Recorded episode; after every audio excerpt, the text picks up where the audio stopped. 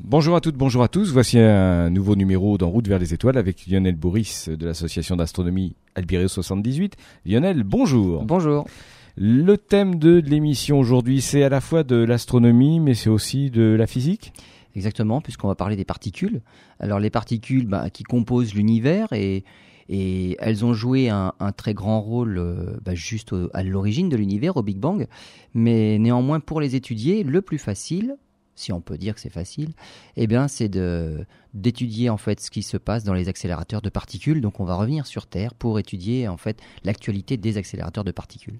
Alors on va pas déflorer trop tôt le, sujet, mais quel intérêt scientifique rapidement, puisqu'on va y revenir dans quelques minutes, rapidement, quel est l'intérêt scientifique de l'étude des particules, notamment dans, le cosmos, dans l'univers? Ben en fait, c'est à partir de quelques particules fondamentales que tout l'univers s'est créé. Et donc, si on avait les équations qui nous expliquaient ce qui s'est passé au tout début, on pourrait mieux comprendre ce qu'il y a maintenant. Et on a justement un gros problème, notamment au niveau de la matière noire.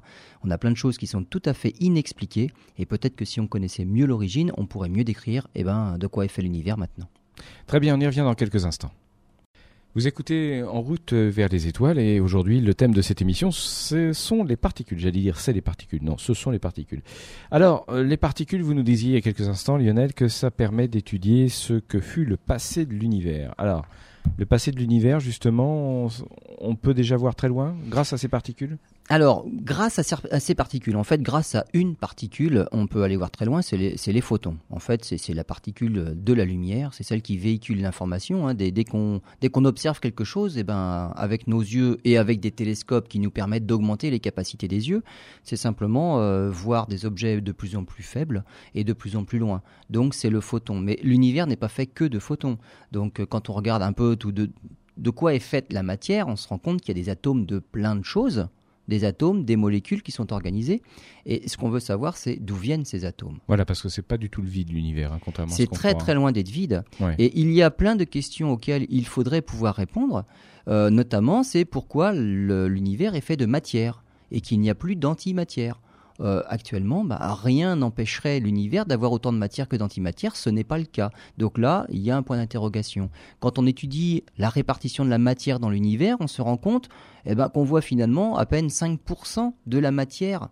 Et donc ça veut dire que 5% de la matière de l'univers est composée de choses que l'on sait décrire, justement les atomes dont je viens de parler, et la plus grande majorité de ce qu'est fait l'univers, c'est la matière noire et la matière noire, on sait que ce n'est pas ce genre de matière-là. C'est quelque chose qui est tout à fait inconnu. On ne connaît même pas un seul représentant de la matière noire. Ça, me fait penser à l'éther euh, de l'Antiquité, la matière noire. Eh bien, l'éther de l'Antiquité, en fait, on en a eu besoin à un moment donné, et avec euh, une expérience au début du siècle dernier, l'expérience Michelson-Morley, on a prouvé que ça, enfin, on pouvait s'en passer et qu'on n'avait pas besoin de l'éther pour expliquer la, propagation de la lumière.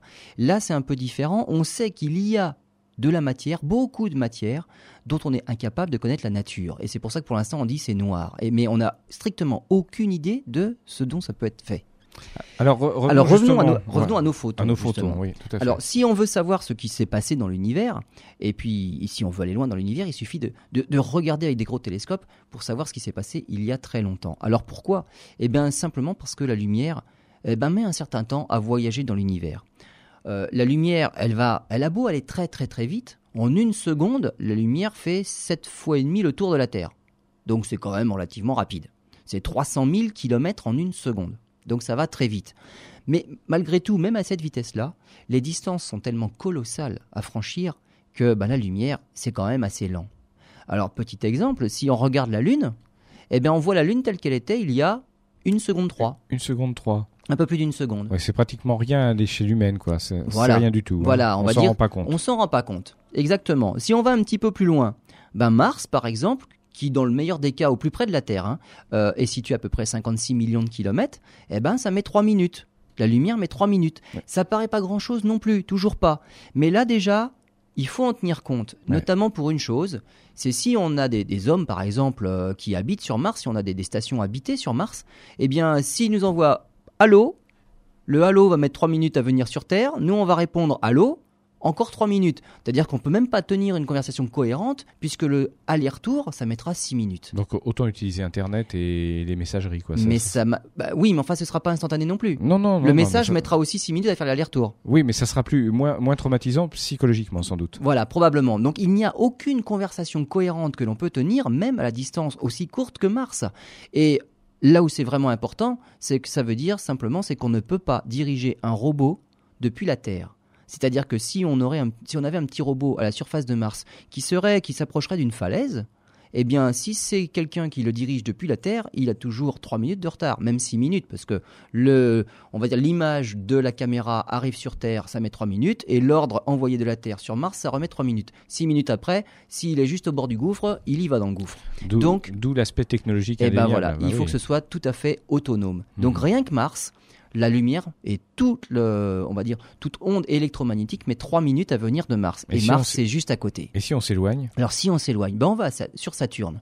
On a une sonde actuellement sur Saturne qui tourne, la sonde Cassini, qui nous envoie de magnifiques images de Saturne et de ses satellites. Saturne est à 1,5 milliard et demi de kilomètres. C'est encore la banlieue proche. On est dans le système solaire. Et ben là, le signal met 1h20 à nous, à nous venir jusqu'à la Terre.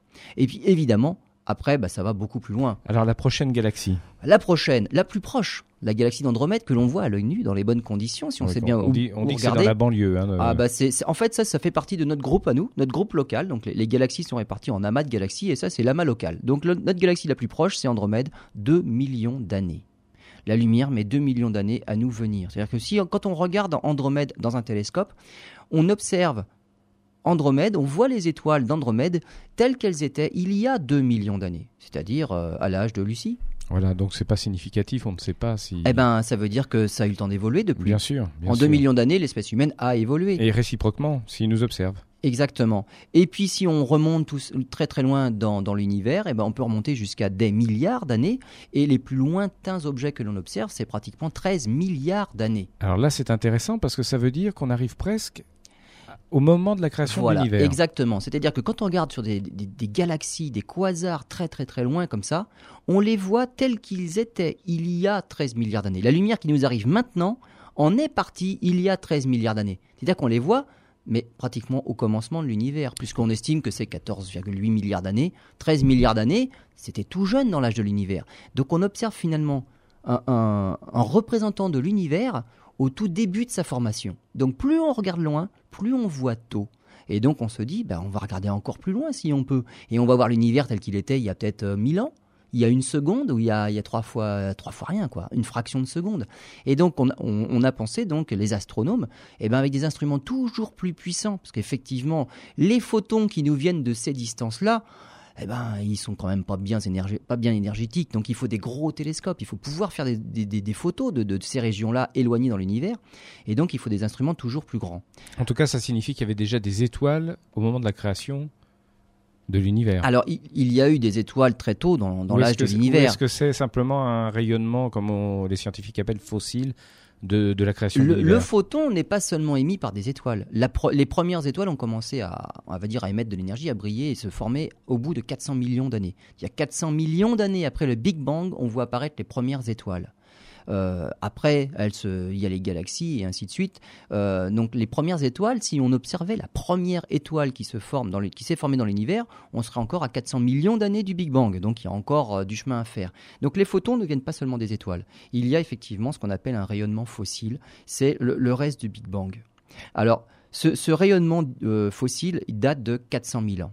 Donc c'est vraiment c'est, la, chose la, la, plus lointaine que l'on ait déjà observée, c'est ce rayonnement, on appelle ça le fond diffus cosmologique, c'est le rayonnement, le rayonnement fossile qui, qui baigne tout l'univers.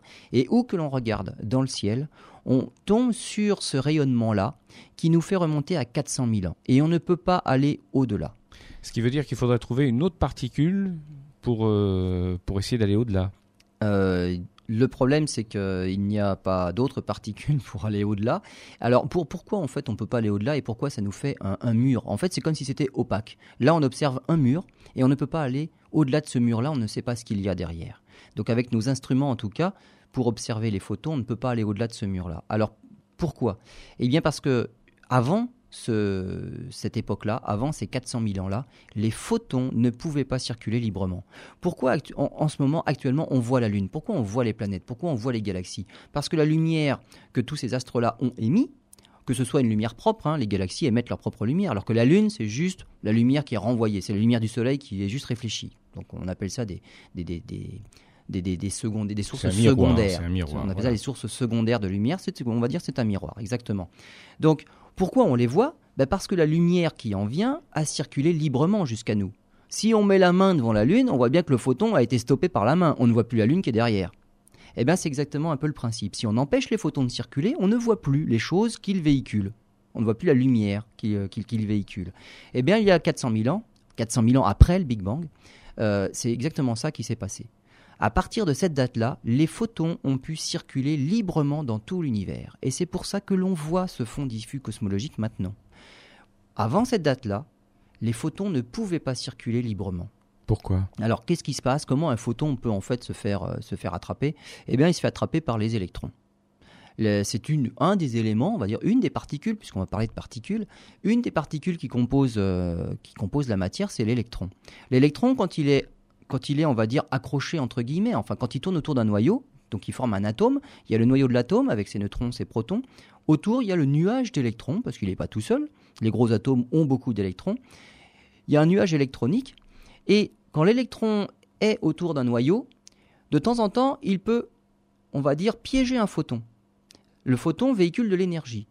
L'électron, s'il voit un photon de la bonne énergie, eh ben, il va récupérer ce photon-là et il va devenir plus énergétique et il va changer d'orbite, entre guillemets. Donc, il va acquérir de l'énergie. Et puis, au bout d'un moment, cet électron-là, bah, il va finir par se désexciter, puis il va en renvoyer un photon. Mais les électrons ne peuvent récupérer les photons que de certaines énergies. C'est simplement l'énergie qui leur permet de sauter, on va dire, d'un étage au suivant. Un électron ne peut pas sauter d'un demi-étage. Donc il lui faut juste le photon de la bonne énergie pour lui faire franchir un étage, ou deux, ou trois d'un coup, mais en tout cas on ne peut pas faire des un demi-étage, c'est pas possible. Donc tous les photons qui auraient l'énergie pour, leur faire franchir un demi-étage, ceux-là ne sont pas absorbés, ils circulent librement. Donc on voit bien que dans un dans un univers où les électrons sont autour de leur noyau, seuls quelques photons, ceux de certaines énergies, sont absorbés. Les autres circulent librement. Mais si les électrons ne sont pas accrochés au noyau, si les électrons circulent librement, les électrons y piègent tous les photons sans exception. Et ils prennent n'importe quelle énergie. Ils sont excités, ils se désexcitent, et ainsi de suite. Donc tous les photons sont piégés. Et au-delà de ces 400 000 ans-là, justement, ils faisaient trop chaud, il faisait tellement chaud que les électrons avaient trop d'énergie, ils n'étaient pas reliés au, noyau des atomes et ils pouvaient piéger tous les électrons qui circulaient. Et voilà pourquoi ça nous est opaque, parce qu'à cette époque-là, avant cette époque-là en tout cas, les photons ne circulaient pas librement. Alors, euh, vous nous avez dit il y a quelques instants encore qu'on ne pourrait pas voir au-delà des 400 000 ans, ce qui n'est pas tout à fait vrai puisque on essaye de développer notamment sur Terre d'autres eh ben méthodes. voilà. Hein Alors pour aller voir loin dans l'univers, donc le passé de l'univers et savoir ce qui se passe justement à ces moments-là, eh bien on peut quand même simuler et faire des expériences. Mais ces expériences-là, et bien évidemment, on peut pas aller les voir dans l'espace, parce que là c'est très très loin, mais on peut les recréer sur Terre. Et là justement, on va voir bah, les particules, comment on a réussi à, trouver les modèles qui expliquent un peu le fonctionnement des particules et surtout les accélérateurs de particules qui nous permettent d'aller explorer la matière, mais vraiment au cœur. On revient là-dessus dans quelques instants. Vous êtes dans l'émission En route vers les étoiles avec euh, l'association d'astronomie Albireo 78, Lionel Bourris en l'occurrence.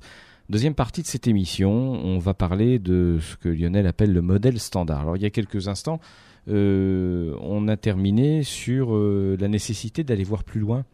Euh, au-delà des 400 000 ans. Mais je vais vous laisser reprendre le sujet. Eh ben justement, pour voir ce qui se passait avant les 400 000 ans, il faut en connaître un petit peu plus sur les composants de la matière et décortiquer un peu cette matière-là.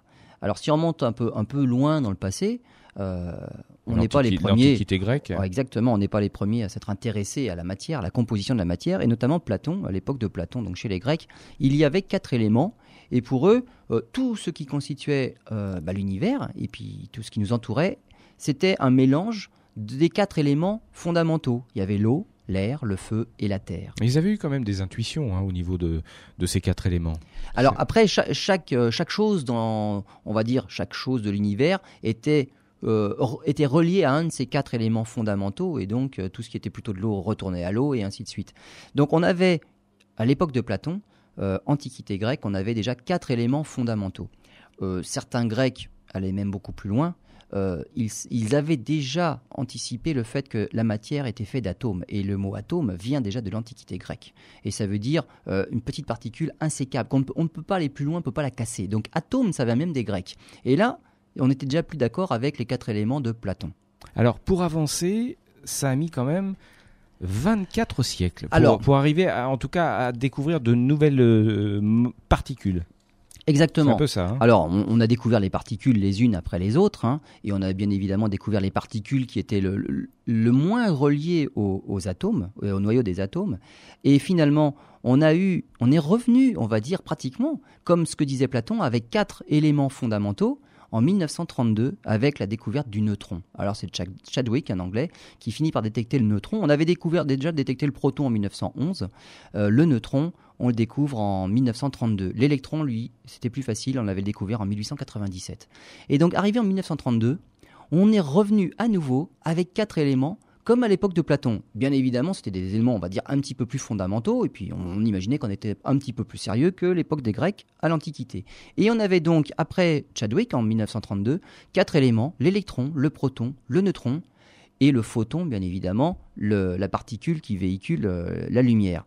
Donc vous voyez qu'en en fait, en 24 siècles, on est revenu comme à l'époque de Platon, finalement. Quatre éléments fondamentaux. Mais alors comment on arrive à découvrir ces nouvelles particules? C'est en observant tout simplement, c'est de l'observation. Alors, on peut, on peut pas observer parce qu'on n'a pas de microscope suffisamment puissant. pour les voir. Maintenant, on commence, on a certains microscopes, notamment ceux à effet tunnel, donc là c'est vraiment de la physique euh, très très particulière, où on peut voir les atomes individuellement. On arrive à voir les atomes, mais alors c'est bon, c'est vraiment c'est de la haute technologie. Mais on ne peut pas voir ces particules-là, on ne peut que les détecter. Et comment on fait? Eh bien, il suffit de les casser.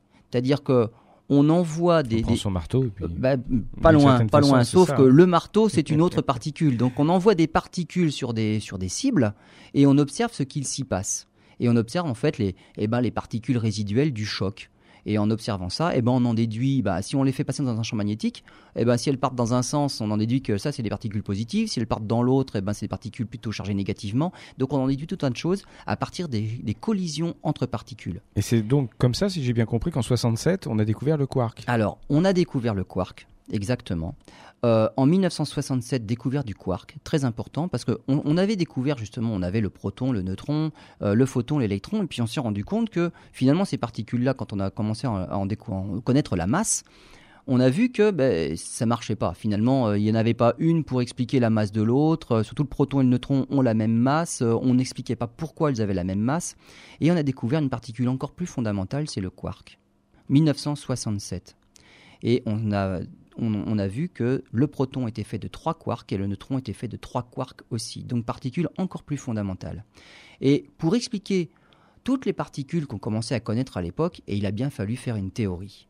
Cette théorie-là a vu le jour en 67. Elle a été, on va dire, achevée dans une première phase en 72. Évidemment, ça évolue depuis avec la découverte d'autres particules, mais on ne fait qu'affiner cette théorie-là qu'on appelle le modèle standard. Donc on a un modèle qui explique euh, qui, donne la, nature des particules, les principales particules, euh, de matière, des particules aussi, on appelle ça des particules médiatrices. C'est-à-dire que les forces fondamentales entre particules euh, sont nées par l'interaction entre les particules fondamentales. Par exemple, les quarks, il y a trois quarks dans un proton. Pour que les quarks soient maintenus ensemble, en fait, il y a un échange de particules médiatrices. On appelle ça des bosons. Donc il y a des bosons qui sont échangés et c'est ça qui fait les interactions entre particules. Alors entre les, quarks, par exemple, il y a une particule qu'on appelle le gluon et c'est le gluon qui relie les quarks entre eux. Donc il y a des gluons entre les quarks du proton, des gluons entre les quarks du neutron. Et donc on a des, des particules de matière et on a eh ben, ce qu'on appelle des particules médiatrices qui échangent les forces. Et donc là, on voit apparaître les forces fondamentales de la nature. Et pour expliquer tout ça, parce qu'on a, un problème, c'est il y a certaines particules, on en mesure la masse, mais on ne sait pas pourquoi elles sont massives. Et il y a des particules extrêmement massives. Et les particules très massives, eh bien, il faut les casser plus violemment que les autres pour pouvoir en connaître les propriétés et en connaître leur nature. Et voilà pourquoi il faudra aller toujours sur des accélérateurs de plus en plus puissants pour envoyer des faisceaux de particules encore plus vite sur les cibles pour les casser encore plus violemment. Donc on en est au tout début, on va dire. Et donc pour expliquer, donc le modèle standard finit par expliquer alors les particules sont massives, par un certain mécanisme qu'on appelle le mécanisme de Higgs. Alors là, c'est un petit peu compliqué, mais ce mécanisme de Higgs postule l'existence d'une nouvelle particule qu'on appelle le boson de Higgs. On n'en finit jamais. Voilà. Si, bah, si, vous voulez, on a, on a une théorie, on a un modèle, et un modèle, ça explique ce que l'on voit et ça fait des prévisions. Le modèle explique pas trop mal ce que, l'on voit, même très très bien ce que l'on voit, et il prédit d'autres choses. Maintenant, c'est à nous de voir pour eh, valider le modèle, est-ce que tout ce que prédit le modèle, eh ben, finalement, ça existe bien. Donc actuellement, on est à la course au boson de Higgs, qui est prévu par le modèle standard, mais qu'on n'a encore, jamais détecté. on l'a pas détecté. Exactement. Alors il y avait un accélérateur de, un accélérateur de particules euh, au CERN à Genève qui s'appelait le LEP, et cet accélérateur de particules, euh, il envoyait des, électrons et des positons, donc un électron négatif contre un électron positif. Et pendant 11 ans, ça a fonctionné. Euh, pendant 11 ans, au CERN, on a fait des collisions, on a étudié les collisions entre électrons-positons euh, jusqu'en l'an 2000. On a pu tester et valider le modèle standard au millième près. Donc là, c'est vraiment quelque chose qui, qui marche bien. Mais on n'a jamais réussi à détecter le boson de Higgs. Ça se trouve, c'est une chimère Alors, non, c'est pas ça la conclusion. Ça peut être ça, ça, pourrait être ça. On va dire, ça peut être une des explications. L'autre explication, c'est qu'il n'était pas assez puissant pour pouvoir le détecter. Alors pourquoi? Eh bien parce que il faut arriver à une certaine énergie pour détecter des, particules d'une certaine masse. Alors d'où vient la, différence entre énergie et masse, ou en tout cas l'équivalence? Eh bien la célèbre formule d'Einstein, E égale mc carré. C'est-à-dire que une certaine masse est équivalent à une certaine énergie. Et donc pour détecter cette masse-là, il faut pouvoir monter à l'énergie qui correspond. On mesure l'énergie des particules en électronvolts. Donc c'est tout petit. Et pour ces particules-là assez massives, c'est des kiloélectronvolts, donc ça fait 1000, des mégaélectronvolts, et là on parle de gigaélectronvolts, des milliards d'électronvolts. Au LEP, au LEP, à l'époque, jusqu'en l'an 2000, on pouvait monter jusqu'à 114 gigaélectronvolts. Et si on n'a pas vu le boson de Higgs à 114 gigaélectronvolts, c'est parce que sa masse donner une énergie encore supérieure. Il faut aller encore au-delà. Alors les, ingénieurs étaient très très très ingénieux, c'est le cas de le dire, et ils ont réussi à pousser le LEP dans ses derniers retranchements et à monter jusqu'à 206 gigaélectronvolts. Et là, on pensait que là, on l'aurait. Alors malheureusement, euh, le LEP a fermé en l'an 2000. On a des doutes sur quelques collisions. Quelques collisions ont peut-être montrer, détecter le boson de X, mais il aurait fallu un an supplémentaire pour être sûr d'avoir détecté le boson de X. On a juste des doutes.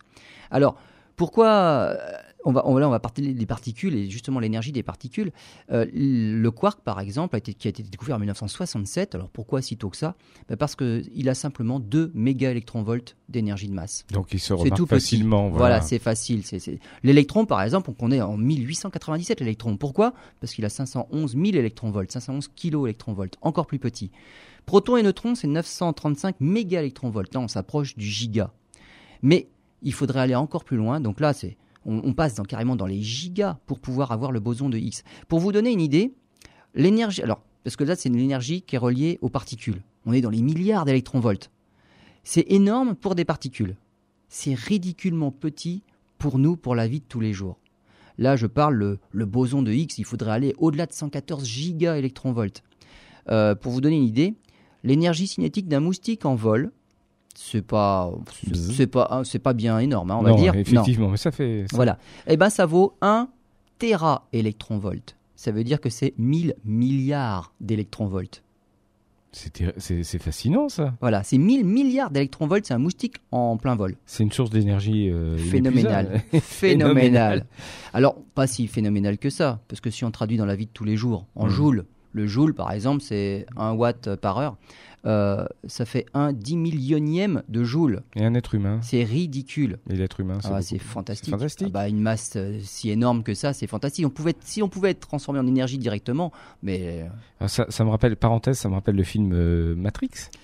Oui. Où justement, ils utilisent le corps humain pour produire de l'énergie. Exactement. Voilà, parenthèse refermée. Exactement. Donc voilà, en fait, on, est dans des milliards d'électronvolts, dans des mille milliards. Il faut aller au téra électronvolts là. Bon, finalement, quand on revoit ça dans, dans, dans la vie de tous les jours, c'est des énergies toutes petites finalement. Il n'y a pas, a pas grand-chose. Mais il faut quand même néanmoins arriver à, à ces énergies-là pour pénétrer plus profondément dans les noyaux atomiques et pour casser la matière bah, encore plus finement et explorer les, propriétés des particules les plus fondamentales. Donc actuellement, quand on pense accélérateur de particules et quand on interroge un ingénieur à quoi sert un accélérateur de particules, eh ben, actuellement, ce qu'on recherche, c'est le boson de Higgs. Ça, c'est le mot-clé actuellement, le boson de Higgs. On est à la, à la course-poursuite du boson de Higgs. On a failli l'avoir en l'an 2000 avec le LEP. On a arrêté le LEP pour construire le LHC, le fameux LHC. Voilà, on va y venir dans quelques instants. Et là, réellement, on va essayer de mettre en évidence le boson de Higgs. A tout de suite. Voilà, il y a quelques instants, nous en étions restés à, la recherche euh, de ce qui est peut-être une chimère, mais enfin bon, je ne vais pas euh, faire l'oiseau de mauvais augure on recherche le boson et le LEP qui était au CERN n'a pas permis, du fait de sa puissance dégagée, n'a pas permis de, le trouver. Alors, il y a euh, donc euh, la mise en place d'un nouveau projet. Exactement, le LHC. Alors quand on parle de boson, il faut, être précis, c'est le boson de Higgs. Il y a d'autres bosons qui existent. Il, y a, plein de particules. Le boson, c'est juste une particule intermédiaire. Donc il y en a d'autres, d'accord. Donc c'est une messagère. Hein. Donc les bosons, on en connaît d'autres. Hein. Il y a le boson W, le boson Z. Donc il y a d'autres particules dont on a découvertes. Là, on cherche le boson de Higgs. Pourquoi? Parce que ce boson de Higgs-là validerait notre mécanisme de Higgs pour expliquer les masses des particules. Donc c'est juste encore une validation supplémentaire pour notre théorie, le modèle standard. Alors, comme C'est la clé de voûte du modèle standard, ce boson de Higgs. Là. Comme ce, projet, ce LHC, le LHC nécessite, euh, enfin, doit dégager une énergie extraordinaire. Ah, tout à fait, tout à euh, fait. Pour le concevoir, ça prend du temps. Eh ben, on a mis 24 ans en fait pour euh, pour le concevoir, le fabriquer. Ça a été un gigantesque projet. il se trouve toujours bah, au même endroit, hein, le CERN à Genève. Alors il faut voir que c'est, il a une circonférence euh, gigantesque. Hein. c'est un, on va dire, c'est un instrument de mesure pour faire des expériences. Il a la circonférence du périphérique parisien. Il est enfoui entre 50 et 175 mètres de profondeur. Euh, le, faisceau de particules est incurvé parce qu'en fait c'est un cercle, hein, ça, fait, une circonférence, hein, par des aimants. Euh, pour que les aimants puissent maintenir des champs magnétiques intenses euh, au point qu'on a besoin, eh ben, ce sont des aimants supraconducteurs. Ils sont refroidis à 1,9 Kelvin. Le Kelvin, c'est le degré de, c'est l'échelle de température absolue. Si je reviens en degrés Celsius, c'est moins 271 degrés. Donc là, c'est de la très très haute technologie. Donc c'est une taille énorme. Euh, et tout ça pour accélérer des particules jusqu'à 99,9% de la vitesse de la lumière. Et là, contrairement au, LEP, où on envoyait des, électrons, cette fois-ci on envoie des protons. Donc masse nettement supérieure pour faire beaucoup plus de dégâts. Et on envoie deux faisceaux en sens inverse qui doivent se percuter de plein fouet. Alors ils, se percutent en fait euh, en quatre points tout autour de, ce cercle-là. Euh, et ces quatre points-là où il y a des collisions, euh, on y dispose des détecteurs. Donc il y a quatre grandes expériences réparties le long de, ce périphérique, de, ce LHC. Alors LHC, ça veut dire Large Hadron Collider les, hadrons, on va dire, parce qu'il y a le mot hadron dedans, les, les hadrons, c'est une famille de particules justement formées par les quarks. Donc il y a les protons, il y a les neutrons et d'autres particules qui forment la famille des hadrons. Et comme là, on envoie des faisceaux de protons, voilà pourquoi c'est le Large Hadron Collider, on fait des collisions entre protons cette fois-ci. Alors à quoi, à quoi ça va servir? Alors, je reviens à l'énergie, parce que je parlais de, l'énergie des protons, puisque c'est beaucoup plus massif. Lorsque les protons se percutent, euh, il faut savoir que chaque faisceau de protons contient mille fois moins de protons qu'un simple grain de poussière. C'est tout petit quand même. Même un grain de poussière aura une énergie encore plus grande. là, c'est il y a mille fois moins de protons qu'un grain de poussière, et pourtant, avec toute l'énergie à laquelle on, les accélère, ces protons-là, lors de la collision, c'est comme si ils ont l'énergie de 400 TGV lancés à 150 km/h. Alors, ça va tellement, tellement vite que ça revient à ça comme énergie. Mais c'est intéressant ce que vous nous racontez parce que au-delà de savoir ce qu'il y avait au début de l'univers, de comprendre comment est constitué l'univers, c'est aussi, ça nous permet d'envisager des sources d'énergie euh, inépuisables. Alors, on pourrait. Enfin, dans, plusieurs générations. Oui, alors quand on étudie justement la, physique des particules, il y a des énergies qui pourraient sans doute devenir euh, inépuisable si on pense, on pense à la fusion, la fusion thermonucléaire. Là, c'est pas ce qu'on fait. Là, c'est vraiment on, casse de la matière. On envoie des, protons sur des protons. On essaye de les de les éclater en morceaux pour analyser justement les, les particules filles euh, qui naissent de cette collision-là. Donc on ne produit pas trop d'énergie, finalement c'est plutôt gourmand en énergie. on euh, n'en produit pas. Voilà, parce qu'on on vend ça au, public, à ceux qui n'y connaissent rien, comme moi par exemple, euh, comme la recherche d'une énergie inépuisable. Mais la fusion il y a d'autres euh, il y a d'autres centrales qui servent pour la fusion qui servent de prototype pour euh, valider la fusion. On referme la parenthèse. Le LHC, ce n'est pas pour faire de la, fusion. voilà. On casse. On, cherche à comprendre. On fait des chocs on et on voilà, exactement. C'est vraiment de la recherche fondamentale qui nous qui nous permettra comme on l'a dit au tout début, eh ben de connaître en fait le l'origine de l'univers. Alors à quoi à quoi tout cela va servir? Eh bien eh ben ça va simplement on va répondre aux questions auxquelles le LEP donc celui qui, existait avant, n'avait pas répondu. Alors, le LEP avait réussi à confirmer le modèle standard au millième près, mais le problème c'est que il ne donnait pas d'explication sur bah, la diversité des masses des particules. Là, c'est encore cette histoire du mécanisme de Higgs là. Et donc pour cela, il va falloir trouver cette clé de voûte, c'est le boson de Higgs. Il n'y avait pas non plus d'explication sur euh, la disparition de l'antimatière. Et de la matière noire. Et surtout, il n'y avait aucun indice sur la constitution de la matière noire. Alors, là, ça pose problème, il va falloir continuer. On a bien des idées. Pourquoi l'antimatière est si peu abondante par rapport à la matière, puisque finalement nous sommes constitués de matière et non pas d'antimatière. Heureusement, parce que si la, moindre, particule de matière rencontre une particule d'antimatière, les deux s'annihilent en pure énergie. Donc, la matière et l'antimatière ne peuvent pas coexister. Donc l'univers est fait de matière, pourtant rien n'explique pourquoi l'antimatière a, perdu face à la matière. Il y a certaines théories qui montrent que si, alors là on parle de dissymétrie, ce n'est plus symétrique. Alors qu'au départ ça devait être symétrique, il y a eu un problème de symétrie. Là on est vraiment dans, la théorie pure. Et donc ça, devrait normalement permettre de, de répondre à ces questions-là. Alors les collisions au LHC, il faut savoir qu'il y en aura à peu près 40 millions de collisions par seconde. C'est énorme. À la vitesse phénoménale à laquelle les particules vont circuler, il y aura 40 millions de collisions par seconde. Il faudra analyser toutes ces données-là. Ça fait 15 millions de milliards d'octets de données. Et ça fait 15 millions de CD. 15 millions de CD. Ouais, c'est inimaginable. C'est à peu près ça. Et pour gérer tout ce calcul-là et pour pouvoir analyser les données, parce que ce serait idiot quand même de faire des collisions pendant une seconde et de passer trois ans à les analyser. Donc, il faut évidemment que les calculs puissent se faire pratiquement en temps réel. Eh bien, il y aura 140 centres de calcul répartis en 33 pays.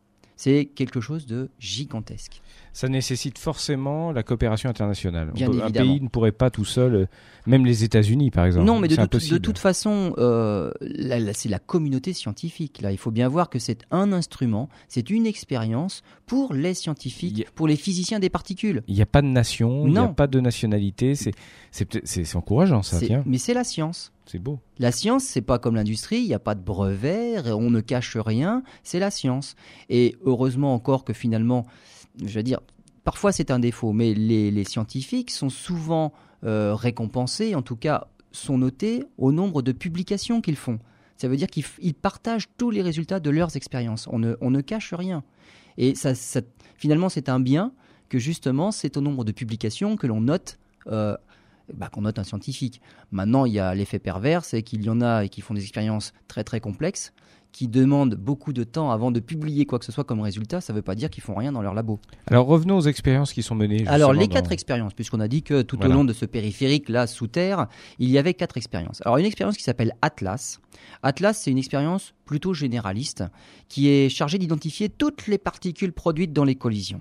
Et c'est là, c'est celle-là avec laquelle on espère trouver des traces du boson de Higgs, la clé de voûte de notre modèle standard. Alors c'est un truc gigantesque, hein. c'est tellement grand qu'on pourrait faire euh, l'IRM d'un éléphant entier. Comment ça?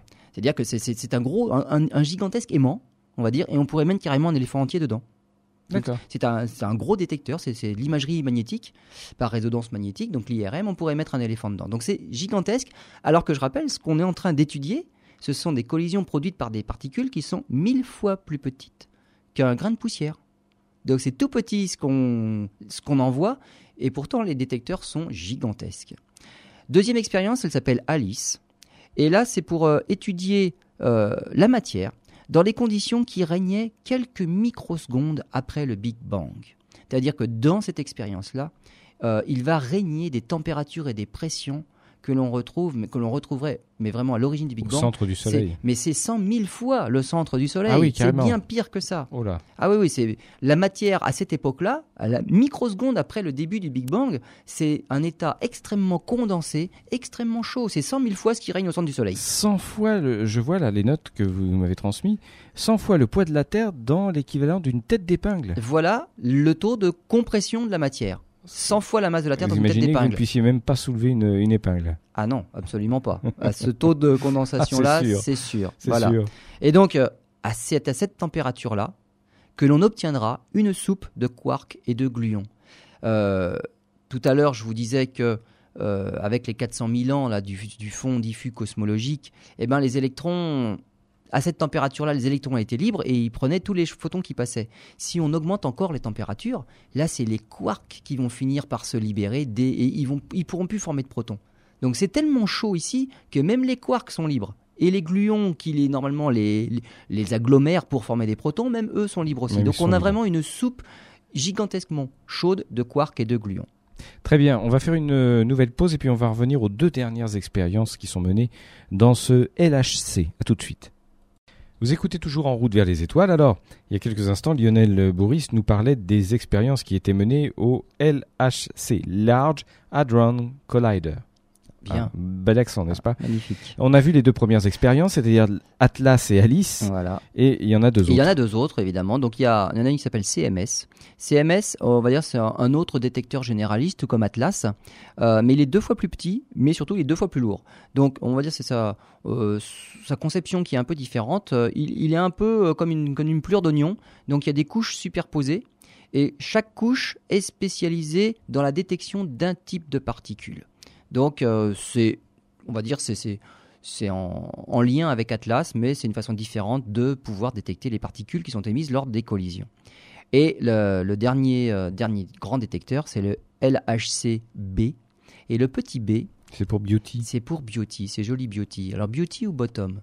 Alors c'est qui Beauty Lui, il est spécialisé dans la détection d'une particule bien particulière, c'est le quark mais le quark B, le quark beauty ou quark bottom. Les quarks sont au nombre de, 6, et c'est cette particule-là qui pourrait justement nous aider à comprendre comment la matière s'est imposée sur l'antimatière. Et rien que pour ça, il y a un détecteur pour lui. Alors, la mise en route du, LHC euh, a eu lieu en fait en, automne dernier, en 2008. Mais il y a eu, bah, pratiquement dès le début, il y a eu un problème électrique qui a causé une fuite dans un des systèmes de refroidissement. Il n'avait pas branché la prise. C'est ça. Hein. C'est dommage. J'expliquais tout à l'heure que le refroidissement, comme les aimants étaient supraconducteurs, pour obtenir la supraconductivité, ça veut dire c'est la conductibilité sans euh, sans contrainte en fait. Il n'y a pas d'échauffement, il n'y a rien, et le, courant peut circuler librement sans résistance. Donc ça, c'est l'effet supraconducteur. Mais pour obtenir cet effet de supraconductibilité-là, il faut refroidir à moins 271 degrés. Alors s'il y a un fuite dans le système de refroidissement, bien évidemment, il y a des gros problèmes par la suite, parce qu'on perd l'effet supraconducteur, et du coup, tout devient résistant. Et avec les, le courant qui circule dans les détecteurs, ça fait mal. Donc évidemment, après, il y a eu quelques dégâts sur les aimants. J'imagine. Ben voilà, donc on est en pleine réparation. Cependant, on se donne combien de temps eh pour, eh ben, Il faut que ce soit juin, juin, juillet, c'est cet été. Donc on se donne euh, encore juste quelques mois là pour la mise en route, pour la réparation. Mais pour trouver les, bosons de Higgs. Et alors après, si ça redémarre effectivement cet été, on se donne deux ou trois ans. C'est pour les histoires, bon, faut calibrer les expériences, faut valider tout ce qu'on connaît déjà, et avec la puissance du LHC, normalement deux trois ans, on pourra être sûr de dire, on sera sûr en tout cas de dire si on l'a vu, si on l'a pas vu, mais on, on aura une réponse sûre à est-ce que le boson de Higgs existe et est-ce qu'on l'a vu On pourra même, euh, on aura même une, mesure de sa masse normalement. Donc s'il existe, on pourra même en donner sa masse. Et évidemment, on aura détecté tout un tas de nouvelles particules ainsi que leurs interactions. Donc c'est vraiment, on va, on va dire là, on franchit un pas dans l'étude de la matière. C'est comme passer d'un télescope d'amateur à un télescope de professionnel. On voit pas la même chose dedans. Oui, de, de Copernic à Galilée voilà, aujourd'hui. Exactement. Voilà, c'est, on franchit un pas, et donc ça nous permettra, d'une part, bah, probablement de valider tout ce que l'on connaît déjà de la théorie, mais surtout avec tout ce que l'on va découvrir de plus, et eh ben d'étoffer la théorie. Alors, on va quand même ne pas s'arrêter là, si j'ai bien compris, puisque euh, on a beau avoir ce LHC, on va essayer d'en construire un nouveau. Ben oui, parce que le LHC finalement, il est, limité à une certaine puissance, puisque bah, il est conçu d'une certaine façon, et puis finalement, comme le LEP, euh, on va arriver aux limites. Et de toute façon, on ira toujours aux limites, puisque c'est à la limite qu'on va finir par, euh, par découvrir plein de choses. Donc si j'ai bien compris, si par exemple à l'échelle d'un continent d'un seul coup il y a les plombs qui sautent, on saura que c'est le, le, nouveau détecteur qui sera mis en place. Exactement. Alors on pense déjà à de, à de, de, futurs détecteurs. Alors on va dire pas type LHC, parce que le problème avec le LHC c'est qu'il a une forme circulaire. Et lorsque l'on fait prendre des virages à des particules, il y a une perte d'énergie dans les virages. Donc finalement, le meilleur moyen d'accélérer les particules, c'est d'y aller en ligne droite. Euh, mais jusque-là, on ne savait pas trop faire et c'était pas très efficace, on va dire. Maintenant, on a de, nouvelles technologies et il y a le ILC, International Linear Collider. Donc celui-là, c'est un collisionneur mais linéaire, 60 km de long. Avec celui-là, on pourra monter à 500 gigaélectronvolts. Alors, à cette énergie-là, on a dit tout à l'heure le boson de X, là, ce serait plutôt aux alentours de 115. Là, on est à 500. Ça veut dire que là, on a largement la résolution nécessaire, mais pour le voir même en détail, le boson et, de et voir d'autres choses aussi. Et bien évidemment, des choses qui sont tout à fait inconnues maintenant parce qu'on n'est jamais allé dans ces zones-là, à, cette, à cette échelle-là. Donc là, c'est une, une révolution. On va voir plein d'autres choses avec ça. Ensuite, il y, en a, y en a un autre qui s'appelle le CLIC, Compact Linear Collider. Donc on arrête de faire des choses de 60 km de long parce qu'on se dit bien que si on sait faire de 60, si on fait 120, on ira encore plus loin. Bon là après, si on fait 1000, on ira encore plus loin. On verra encore d'autres choses aussi. Voilà. Diamètre, ça devient quand même euh, un peu grand. Mmh. Et donc il y a de nouvelles technologies qui nous permettraient justement de eh ben, de faire en plus petit. Et là, le, ce compact linéaire collider, qui, devrait entrer en service entre 2020 et 2030, ne ferait que 10 km de long. Donc toute nouvelle technologie, mais qui permet d'aller jusqu'à 3000 milliards d'électronvolts. Alors là, ça sera... Donc ça fait 6 fois plus que le précédent. C'est comme diraient les découvreurs, c'est Terra Incognita. Exactement. Exactement. Là, on peut même pas imaginer ce que l'on verrait avec ça. On verrait plein de choses. Mais alors, ça va peut-être remettre en cause toutes nos lois de la physique. Enfin, tout, ça peut tout. Euh, ça, ça peut pas. Ça ne peut pas. Ça, en tout ça peut pas puisque les lois de la physique, on les explique bien. Mais ça nous permettrait de, de, trouver le pourquoi des choses. Pourquoi ça marche comme ça? Là, actuellement, on a une théorie qui dit ça marche comme ça.